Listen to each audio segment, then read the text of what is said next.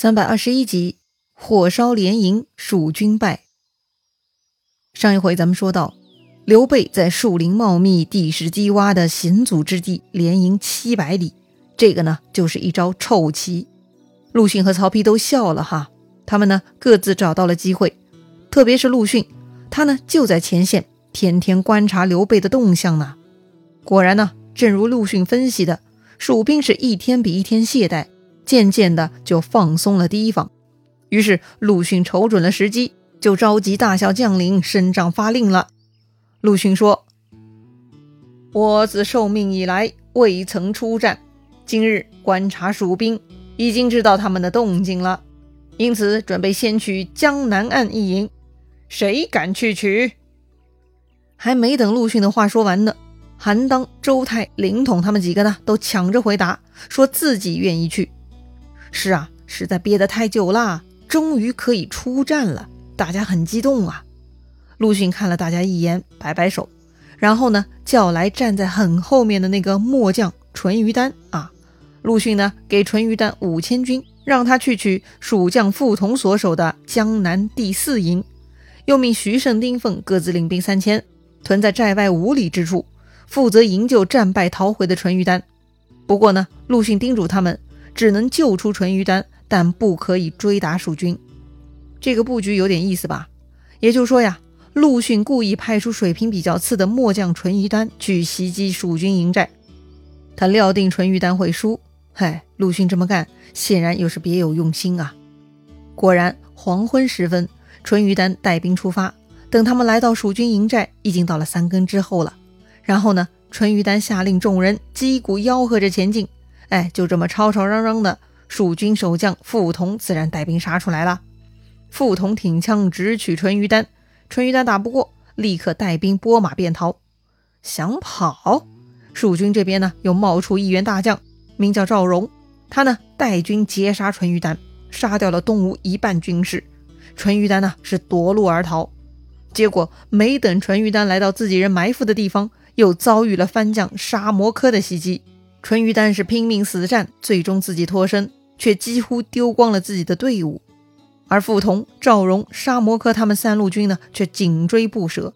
最后到了徐盛、丁奉埋伏之处，他们杀下来，才救出了淳于丹。果然呐，一切正如陆逊所料啊！淳于丹身上中箭，来到中军大帐见陆逊请罪。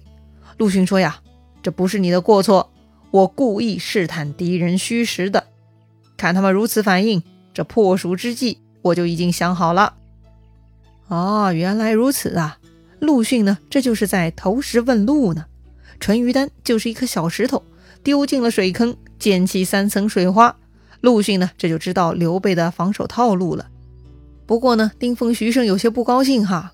哈，什么啊？你就这样损兵折将的试探？哼，恐怕这是无法破蜀的吧？陆逊笑了哈。他说呀，我这条计谋是瞒不过诸葛亮的。不过 老天助我，此人不在，这就是上天要我成大功啊。接着呢，陆逊再次调度，派朱然与水陆进兵。来日午后，东南风大作，用船装载茅草，按计策前进。再派韩当带义军攻江北岸，周泰引义军攻江南岸，每个人手执茅草一把。内藏硫磺烟硝，各带火种，各支枪刀，全部用上。一旦到了蜀营，顺风点火就行。这蜀兵啊，一共四十屯，只烧其中的二十屯，就一屯隔着一屯的烧。各军呢，欲带干粮，不许后退，必须昼夜追袭，直到擒住刘备才罢休。哎呀，果然呐，被诸葛亮给说中了。陆逊啊，这就是要进行火攻呢。东吴众将听了军令呢，都很振奋。哎，听上去这个计策很有戏哈！大家呢乐呵呵，带上火种、茅草和武器呢，就按吩咐出发了。再说刘备，此刻马良还没有回来，刘备坐在大帐中思索破敌之策，突然却看到营帐前军旗的旗幡莫名倒下来了。哎呀，这个太诡异了，不妙啊！刘备就问身边的陈吉说：“这是啥征兆啊？”陈吉也觉得不妙，他寻思说。莫非今晚吴兵还要来劫营？刘备不太相信哈。昨晚都把他们给杀光了，还敢再来呀？陈吉说呀，万一昨晚是陆逊的试探呢？哎，这两个人呢，就你一言我一语，就这么在讨论着，到底军旗为啥会倒下来嘛？就在这个时候，下面来报说，远远看到东吴兵啊，沿着山向东去了。刘备想了想，说这必定是疑兵，下令众人呢，不要轻举妄动。只派了关兴、张苞各自带领五百骑兵出去巡视。到了黄昏时分，关兴巡视回来，奏报刘备说江北营中起火了。听说此事呢，刘备并没有太过惊慌，哎，一点火灾也不知道具体情况，所以刘备啊，只是派关兴赶紧去江北查明真相。另外呢，再派张苞去江南查探虚实，如果看到吴兵，就赶紧回报。哎呀，如果这个刘备警惕一些呢，就会进一步思考，为什么江北岸会突然起火？为什么没有江北之人来报告？啊，前面已经有报告说东吴出兵向东走着呢。既然东吴军队在外活动，此事显然与东吴有关嘛。这个刘备的思考链呢，还真的没有那么长哈。所以呢，他派出了关兴、张苞，就坐等消息了。结果没想到初更时分，突然东南风大起。只见刘备所在的御营左屯着火了，还没来得及扑救哈，御营的右屯也起火了。伴着大风呢，火势旺盛，点燃了周边的树木。刘备军营是一下子一片燎原呐。这着火的左右两屯呢，就是刘备的御营军，专门负责保卫皇帝刘备的。但此刻两个屯儿都着火了，里头的御营军呢，也就急着冲了出来。大火之中都看不见路啊！加上东吴军在附近喊声大震，搞得蜀军的御营军都军心大乱呐。于是呢，慌乱中御营军是自相践踏，死者不知其数啊！哎呀，鬼哭狼嚎，一片火海，大家都没主意了。这个时候呢，刘备才恍然大悟，原来东吴军队已经杀到自己的营里来了。要说呢，逃跑也是刘备的看家本事哈。虽然刘备现在年纪大了，但基本功还是在的。见势不妙，刘备立刻上马奔逃，跑去哪里呢？刘备看冯习的营寨似乎没有着火，就准备冲过去。但是待刘备快要到的时候呢，冯习的营寨也起火了。此刻呀，整个蜀军连营都是火光连天，把江南江北都照得亮如白昼啊！到了这个时候，东吴将领徐盛呢，已经带兵杀到刘备的附近了。刘备此刻很危险，好在冯习已经从自己着火的大营中跑出来了。冯习慌忙拦住徐盛，掩护刘备，让刘备啊找路逃跑。不过冯习并没有能够顶住徐盛。当徐盛发现刘备向西跑了，他就避开冯习去追刘备了。刘备见徐盛在后头追，吓得赶紧催马奔逃。但是没跑多远，前面居然又杀出一路东吴军马，领头的是徐盛的好搭档大将丁奉。哎呦我去！前有丁奉，后有徐盛，刘备被两下夹攻，走投无路了。刘备万万没想到，自己一路占着上风，人生得意走到这儿，居然突然战局扭转，自己瞬间丢掉了一切，还被这两个家伙给前后夹攻了呀！不是吧？难道朕的江山基业就此断送了吗？刘备呢，是心中叫苦，后悔莫及呀。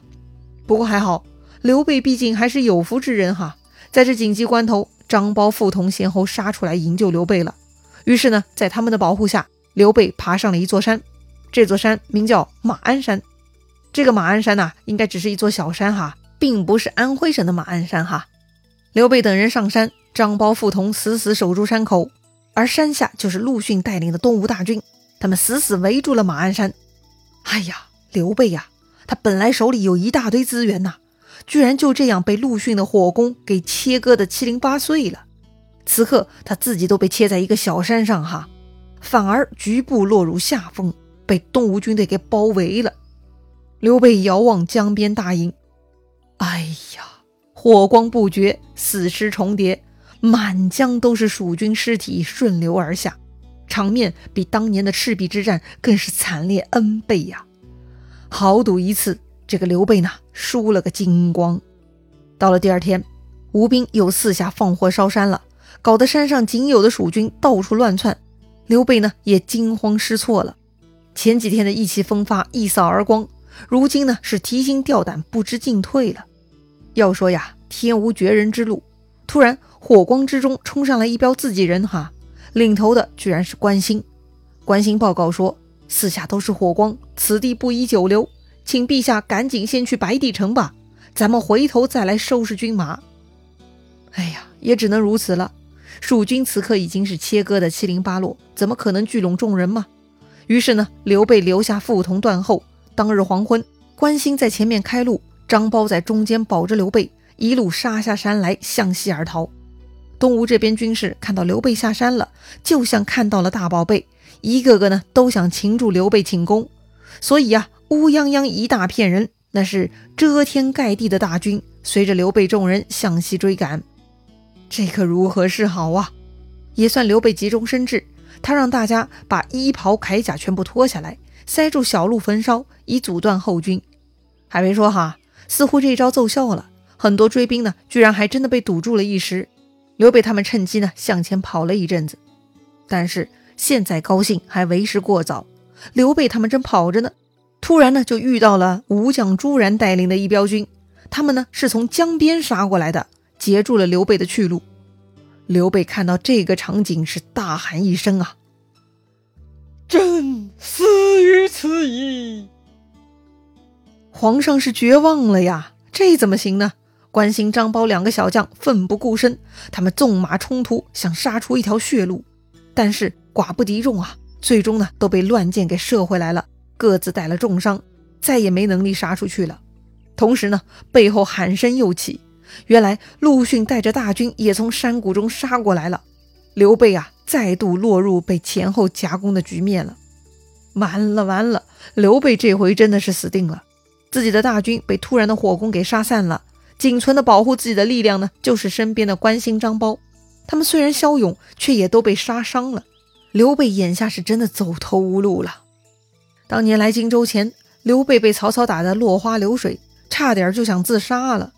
如今当上蜀国皇帝，居然因为自己意气用事，不但输光了所有的筹码，连自己的老命都要保不住了。要说呢，命中有时终须有，命里无时莫强求啊。这个刘备啊，就跟他的二弟关公一样，看不起陆逊，却偏偏要落在陆逊这种人手里呀。那么刘备是否就此殒命了呢？曹操走了，刘备这就跟着去了吗？故事很紧张，下一回咱们接着聊。